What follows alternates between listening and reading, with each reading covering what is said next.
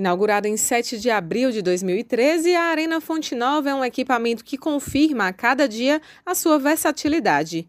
Desde a inauguração, com uma estrutura que permite configurações diversas, o espaço sediou grandes eventos esportivos e grandes eventos musicais, como shows até mesmo internacionais, como destaca o diretor comercial da Arena, Alexandre Gonzaga. Desde a sua inauguração, a Arena Fonte Nova já sediou 642 eventos, esportivos e não esportivos com um público total estimado em 7,2 milhões.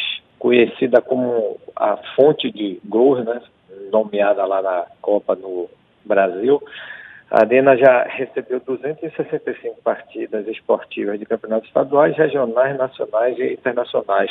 Somos a única arena do Norte e Nordeste que sediou todas as principais competições internacionais de futebol. Os 377 eventos não esportivos que já realizamos aqui na Arena Destaca-se, aliás, duas edições da Campus Party, show de Ivete Sangalo, David Guetta, Elton John, Elton John, Paul McCartney, Roger Waters. A celebração da missa em ação de graças pela canonização de Irmã Dulce em 2019 também foi um marco. O que ninguém esperava é que menos de um ano depois a arena passaria tanto tempo com as arquibancadas vazias, mas contribuindo na luta contra os efeitos de uma pandemia mundial. Apesar de não estar recebendo jogos e eventos desde o início da pandemia, que foi em março de 2020, a arena nunca esteve fechada, né? Durante esse tempo, recebemos um hospital de campanha, depois um posto de vacinação drive-thru, depois uma base do SAMU, sendo o único lugar do Brasil a ter as três operações da área de saúde atuando simultaneamente em prol do combate à pandemia. Um dos grandes legados que, que o equipamento deixa também para a sociedade foi assim nós estivemos aptos e prontos para ajudar. Eu acho que no momento delicado lá da pandemia a gente cumpriu com a nossa tarefa. O produtor cultural Valdir Andrade viveu grandes momentos na arena. Além do futebol, ele esteve presente em todos os shows internacionais que passaram por lá. Bem, para mim é, um, é, uma alegria poder é, ter presenciado esses grandes eventos que aconteceram na Arena Fonte Nova, um local com o qual eu já tinha uma relação por conta do futebol, acompanhei desde a, a Fonte Nova antiga.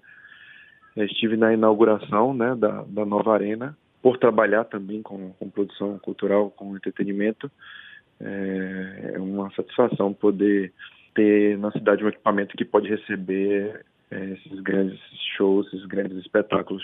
A expectativa pela retomada total do espaço como lugar para o público sorrir, se emocionar, sofrer só pelo resultado do jogo é grande. Alexandre Gonzaga adianta o que já tem programado para dezembro deste ano e para 2022. Começou agora a retomada lá dos jogos, acaba em dezembro e em dezembro a gente já entra com os eventos musicais. Fechamos uma parceria lá com Pida, onde eles estão fazendo o Festival Pida, já tem nove datas fechadas. Eu acho que se tratando também do, de verão, a gente está programando uma agenda recheada aí já começa 8 de janeiro com Saulo e Duval. A gente vem com alguns ensaios que estão sendo fechados. Culminamos com o Carnavalito. A gente vem com um show internacional em março, que é o Ahá. Em setembro já tem um outro show internacional agendado. Não posso ainda falar o nome da, da atração, porque ele é uma das atrações do Rock in Rio. Lembrando que, em cumprimento aos protocolos oficiais contra a disseminação